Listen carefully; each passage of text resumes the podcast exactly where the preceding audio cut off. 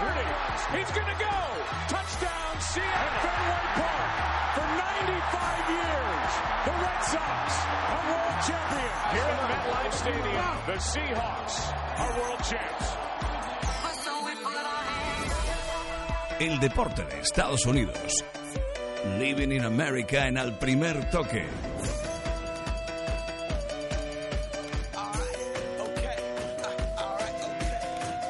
Señoras y señores, aquí pendientes del deporte americano con Marco Chomón. Marco, ¿qué pasa? ¿Qué tal? Buenas noches. ¡Oy, oy, oy! ¡Oy, oy! ¡Tremendo!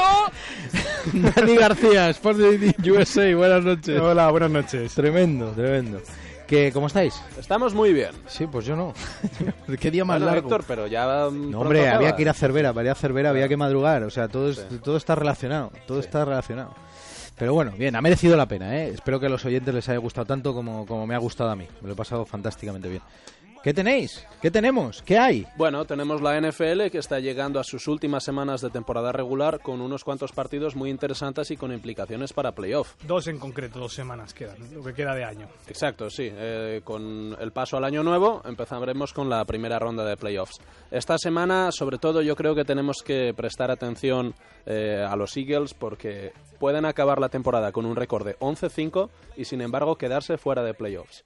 La semana pasada Perdón, per- ¿eh? Pero- es que es ¿en tremendo.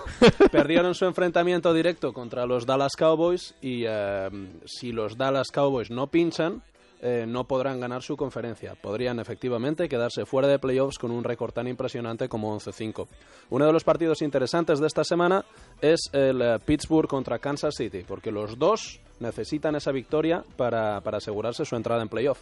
Sí, eh, de hecho, recuperando un poco lo de, lo, de, lo de Filadelfia, ha dicho Chip Kelly hoy, el head coach, que sería una vergüenza eh, eh, no clasificarse a playoffs si llegaran a las 11 victorias, ahora tienen 9, 9, 5.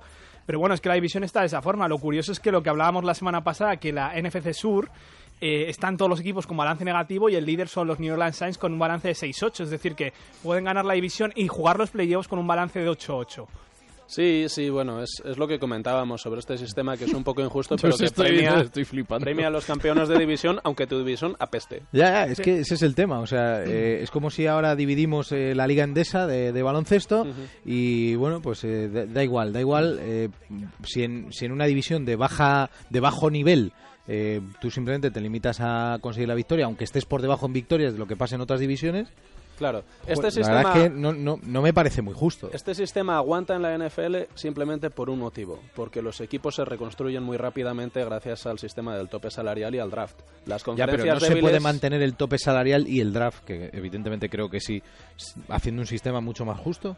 Eh, de clasificación para playoffs seguramente sí. Lo que pasa es que en una liga eh, con una cierta implicación con el territorio como es la NFL, la mayoría de las franquicias llevan mucho tiempo en la ciudad donde están, las divisiones ya llevan estáticas durante un tiempo, hay rivalidades que ya están establecidas, es complicado.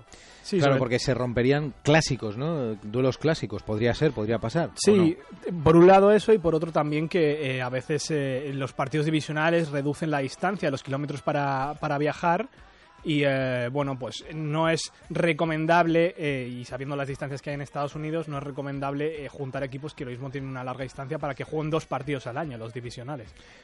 ¿Tenemos que escuchar algo? ¿Tenéis Tenemos que algo por escuchar ahí? algo, sí. a A ver. ver. Into the wings. Thigpen comes up the 25 to take it. Thigpen's got a hole. Bueno, esto es uno de los disgustos que yo me llevé el fin de semana pasado. ¿Por qué? ¿Habías puesto pasta? Eh, no, no vamos a comentar el tema. ¡Ay, ay, ay, ay, ay, ay! Yo sí. ¡Ay, ay, ay, Y, ay, eh, ay! Los Packers perdieron inexplicablemente contra los eh, Buffalo Bills. Bueno, Buffalo Bills, la sorpresa de la semana que Buff- eh, mete a Buffalo en la lucha por la wildcard de la, la conferencia americana. Vamos a recordar un poco cómo es este formato de playoffs, Marco, a dos semanas para dibujar un poquito a la gente eh, cómo está la situación en cada conferencia. Exacto, 32 equipos en la NFL divididos en dos conferencias, se clasifican seis por conferencia, los cuatro campeones divisionales y los dos mejores segundos.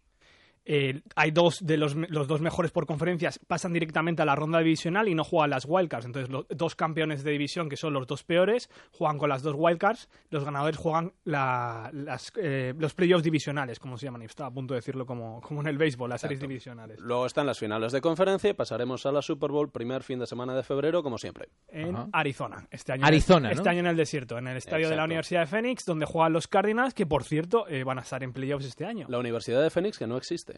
Que no existe, exacto. Es una universidad virtual y, sin embargo, ¿Ah, sí? tiene- sí, el estadio de los Cardinals se llama Estadio de la Universidad de Phoenix. Es un cachondeo. O sea, no entiendo nada. Sabes que hay universidades virtuales, ¿no? Sí, sí, que no correcto. tienen campus. Sí. Bueno, pues em, tú cuando vas a Estados Unidos y ves un letrero enorme que pone Estadio de la Universidad de Phoenix, piensas en un campus de 50.000 alumnos. Pues no.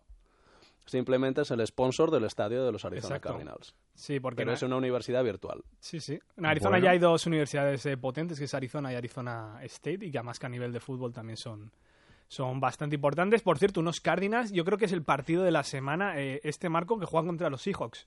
Sí, eh, es un duelo divisional, como estábamos diciendo. Los Seahawks, desde luego, están muy enchufados, pero bueno, los Cardinals eh, yo creo que todavía tienen algo que decir en este escenario de Quien playoff. gane se llevará a la divisional y quien pierda se irá probablemente a una de las, Sí, de las de wildcards de la, de la NFC. Ujú, exacto. Eh, está, está- estamos aquí, me están pasando la nota con, con lo del eh, lo de Rayon Rondo, eh, Sí. sigue por ahí dando vueltas ahí en la NBA, es una noticia de impacto en Estados Unidos, es una de las superestrellas de, de, de la NBA, ese movimiento que hemos comentado y su llegada a Dallas, eh, que lo convierte en uno de los equipos, eh, pues yo creo que ahora mismo súper candidato al anillo. Me parece un gran error de los Celtics, siendo fan de los Celtics. Yo no sé qué estará pensando Danny Ainge, pero Danny Ainge, bueno, ya sabemos que siempre hace cosas que al final acaban funcionando en Boston. y los Mavericks siguen eh, apostando por este esquema de traer jugadores probadísimos, ya que están un poquito de vuelta, pero oye... eh, les El último de los campeones, me dice Aránguez, eh, el último Sí. de los campeones de aquel equipo campeón de... Sí, yo no lo entiendo muy bien. Obviamente, siendo seguidor ce- Celtic, vamos. Bueno, qué cosas. ¿Vamos a hablar de béisbol? Vamos a hablar. Pero vamos a escuchar algo.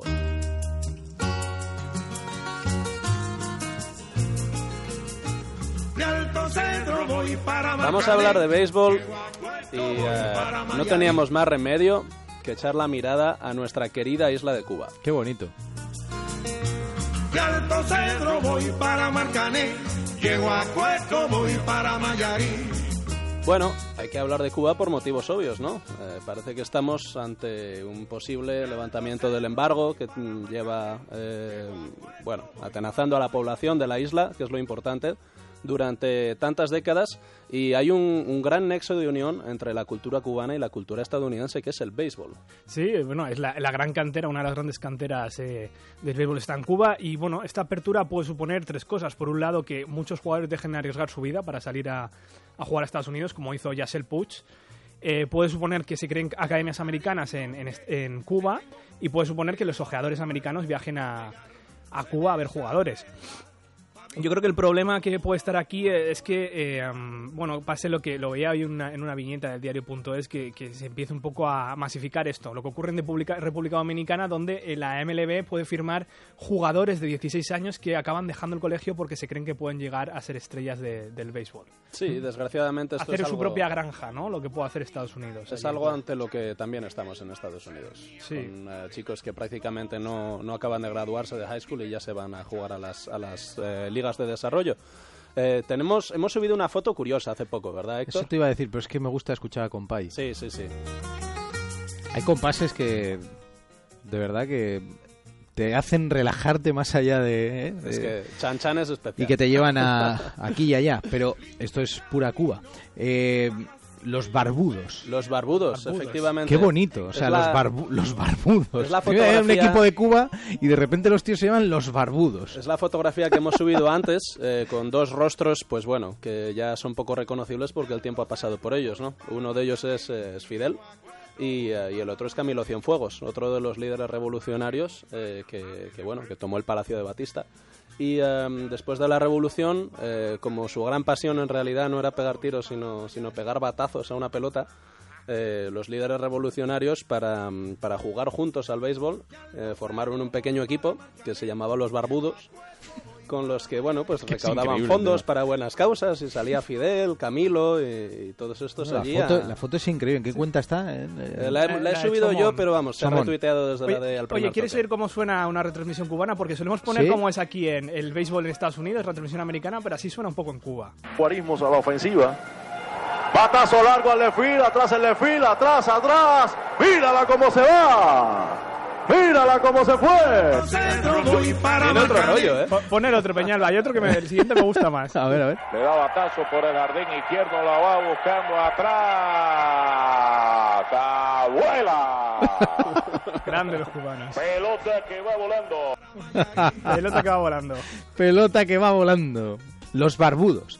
Qué bonito. Eh, hay anécdotas que de verdad merece la pena eh, disfrutar, ¿no? Mientras las cuentas, porque yo os, os veo y estabais disfrutando mientras, mientras lo estáis contando. Pero invitamos a la gente a que vea esa foto, ¿no? Sí. Esa foto de Camilo Cienfuegos y Fidel Castro con una, con una, eh, pues, eh, baseball shirt, Sí, eh, con, con su- la beisbolera. beisbolera de los barbudos. Barbudos, pone ahí, ¿eh? Barbudos, que de verdad me parece algo antológico. Hay de hecho, Héctor, una pequeña anécdota que, bueno, es apócrifa, ¿no? Está como poco demostrado, pero, pero hay quien señala que Fidel Castro hizo unos tryouts para los New York Yankees.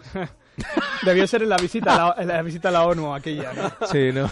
Dijo, déjame, obvia- déjame un ratito. Bueno, Esto fue antes, ¿no? De, de ma- de marcharse allí a Sierra Madre a, a pegar tiros, pero, pero bueno, eh, hay, hay quien, lo, quien lo da por cierto y eh, hay cromos de, de- de Fidel Castro, hay, hay un... eh, ¿Cómo se llama esto donde se cogen las estadísticas del béisbol?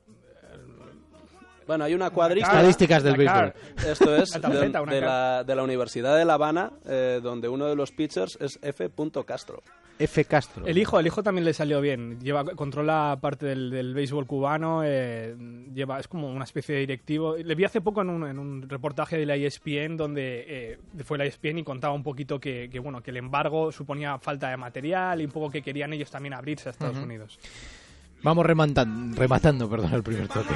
que yo me quiero sentar en aquel tronco que veo y así no puedo llegar. En Onda Cero, al primer toque, con Héctor Fernández.